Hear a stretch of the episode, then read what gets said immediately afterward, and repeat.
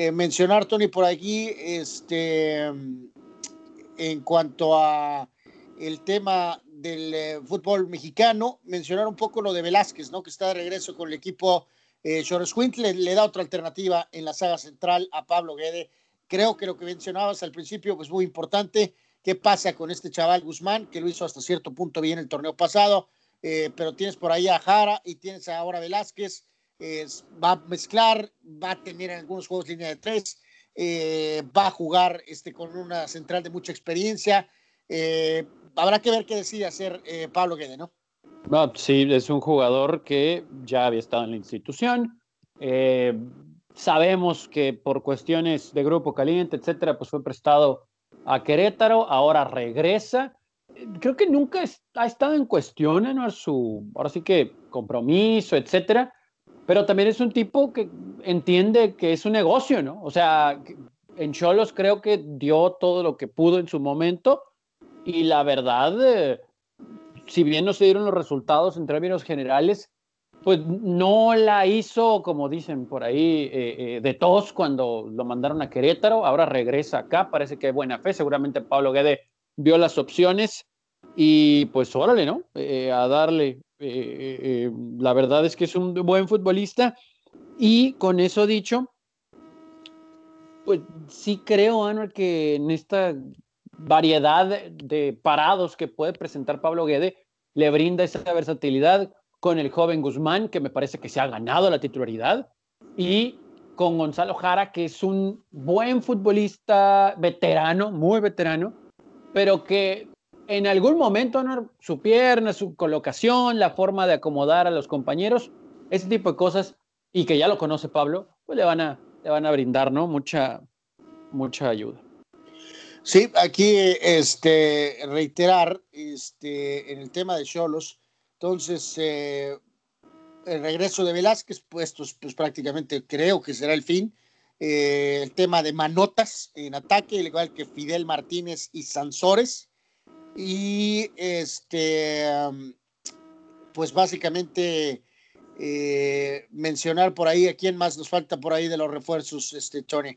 El caso pues de Angulo, eh, que, debe de ayudar a Angulo, eh, ya lo hemos señalado hasta, hasta en varias ocasiones. Este, y el caso también por ahí de, de Jara y eh, pues este hombre, ¿no? El hombre este, en contención, este, que conoce perfectamente, pues Pablo Guede, ¿no?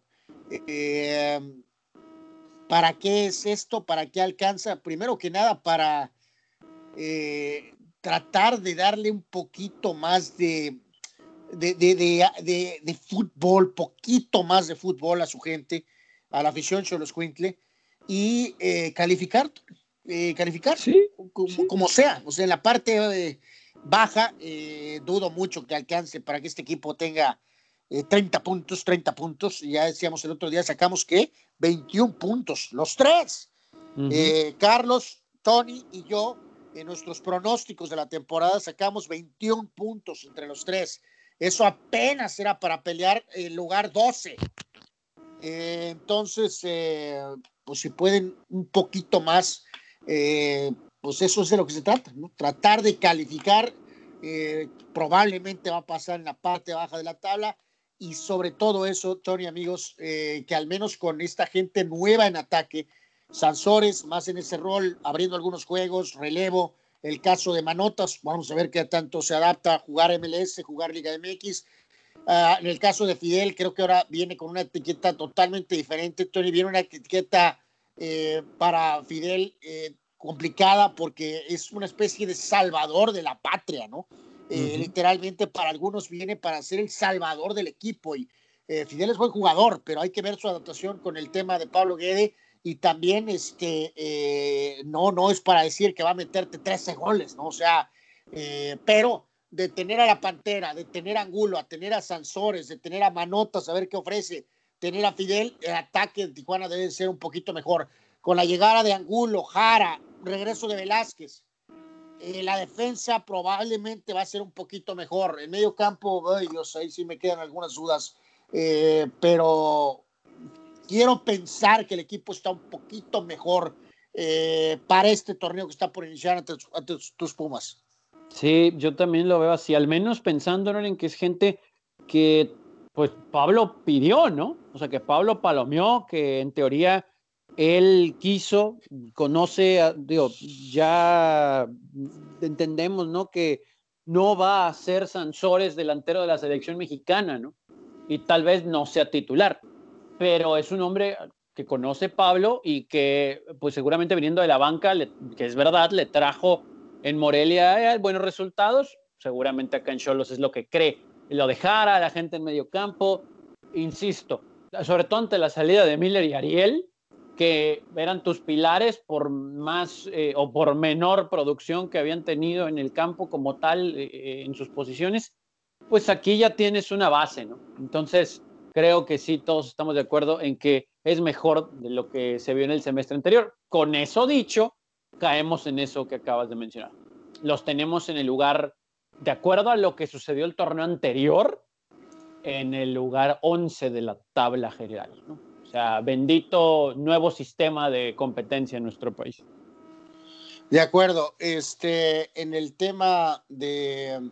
Leo algunas de sus respuestas a nuestra pregunta, y gracias a los VIPs eh, que siempre se ponen la camiseta.